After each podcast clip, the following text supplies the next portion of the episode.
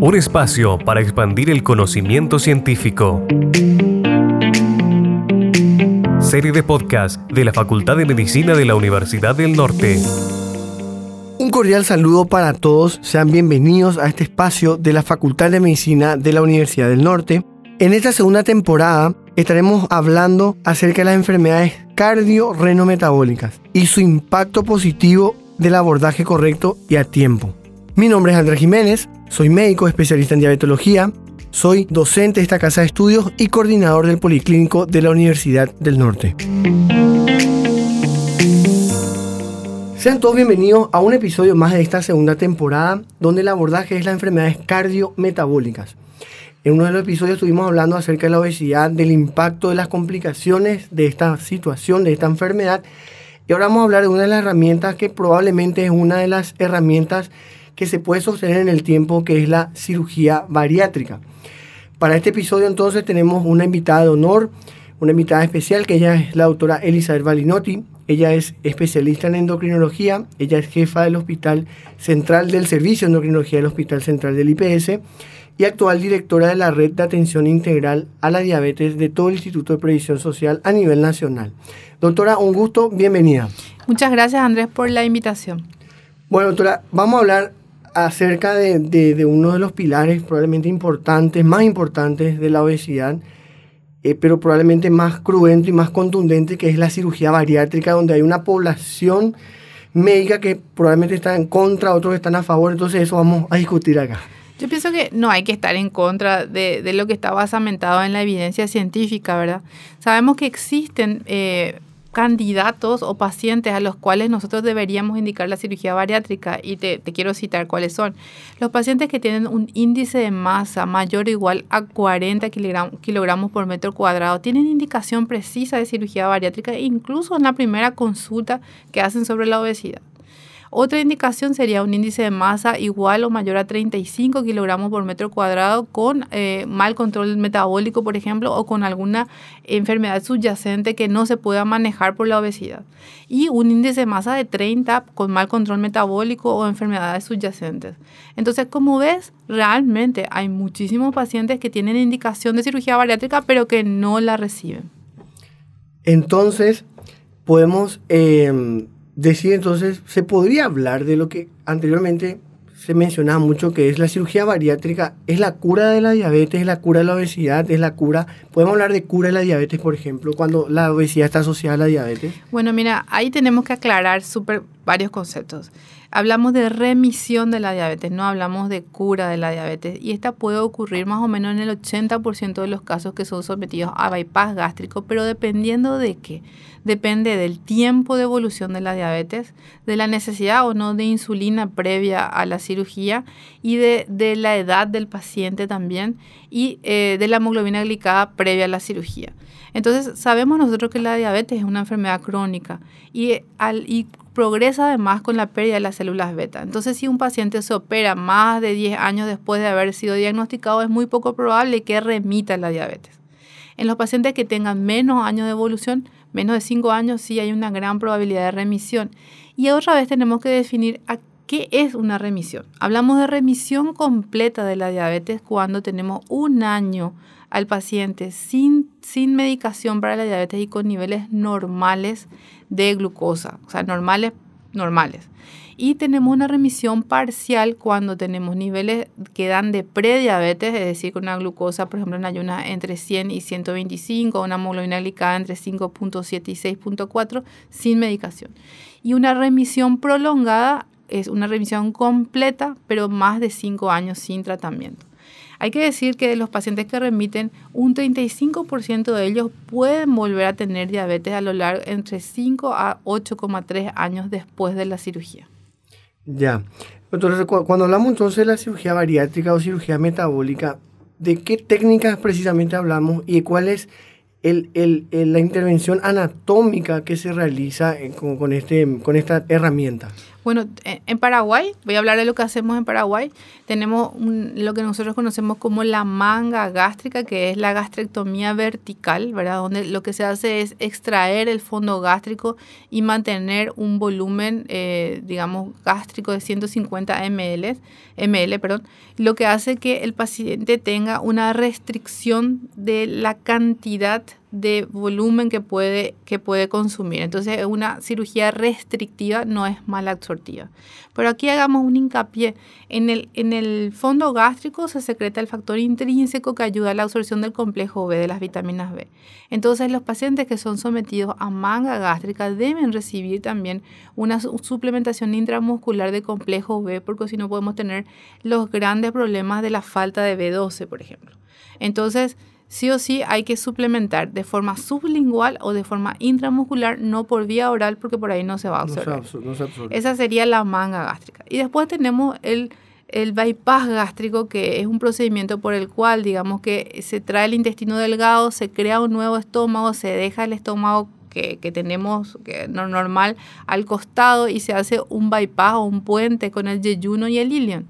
¿Y qué hay ahí? Hay un periodo, o sea, hay un, un, nuevo estómago que tiene 150 ml de capacidad, pero también hay todo un trecho de intestino delgado que no se pone en contacto con los alimentos.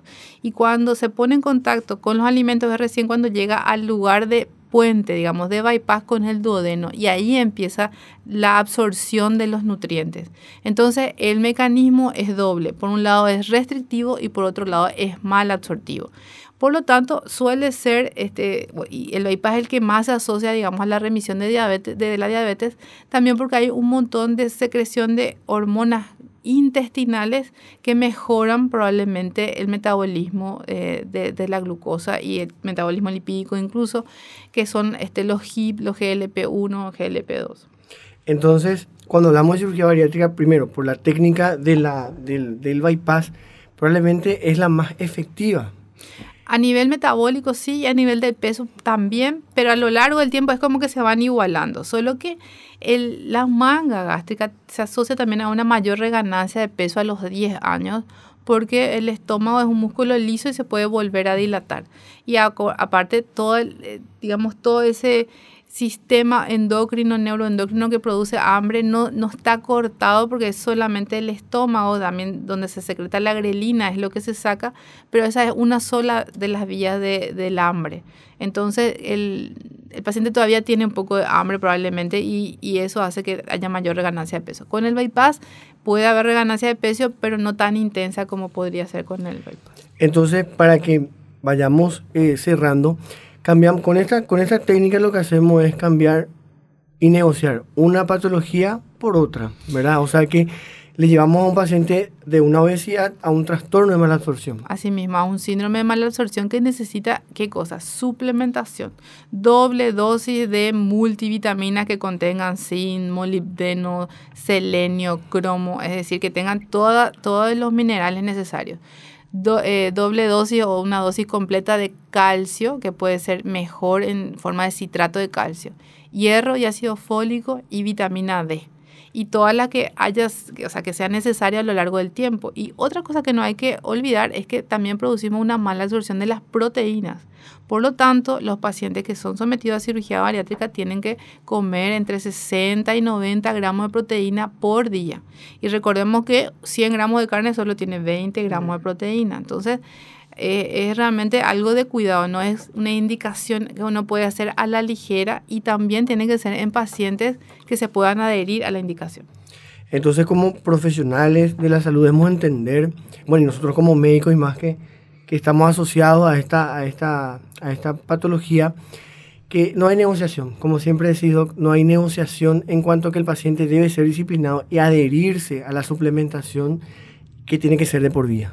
Asimismo, porque corre riesgos de tener grandes complicaciones por déficit vitamínico, por déficit de minerales y eh, en general sufrir otra vez consecuencias muy graves.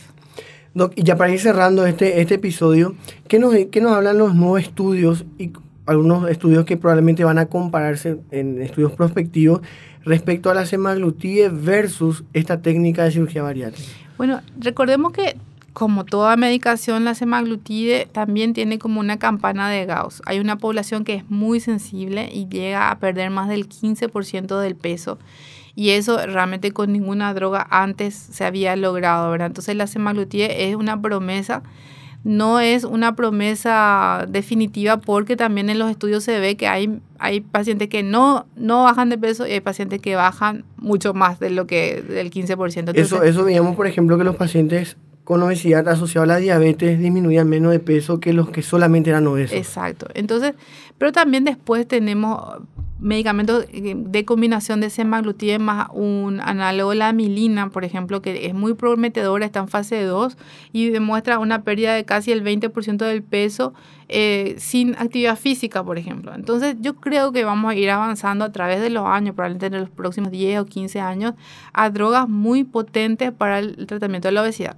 Y ahí cada vez más nos vamos a dar cuenta que es una enfermedad y que necesita tratamiento farmacológico o quirúrgico. Y realmente cada vez que vamos estudiando nos damos cuenta que cada vez es más difícil tratar a la obesidad y que cada vez que entendemos más la fisiopatología nos damos cuenta que hace algunos años estábamos cada vez más lejos de la cura. Pues cuando se pudo aislar la leptina, se pensó que era la cura para la obesidad, pero finalmente se, entendió que, o sea, se demostró que había leptinoresistencia y finalmente el obeso desarrolla menos leptina. Bueno, entonces es una enfermedad compleja de un sustrato fisiopatológico bastante eh, enlazado que tiene una red fisiopatológica endocrino neuroinmuno inmunológica que entonces hace que el paciente esté prácticamente eh, atado, pero con nuestra intervención es muy importante para determinar eh, el futuro de estos pacientes. Por último, faltó que está asociado a la civilización. Estos cambios de conducta y, digamos, despertar esta enfermedad que está genéticamente intrínseca hace que sea crónica. Entonces, es insertar la actividad física, hacer que nuestras ciudades sean amigables y que nuestra forma de comer sea saludable.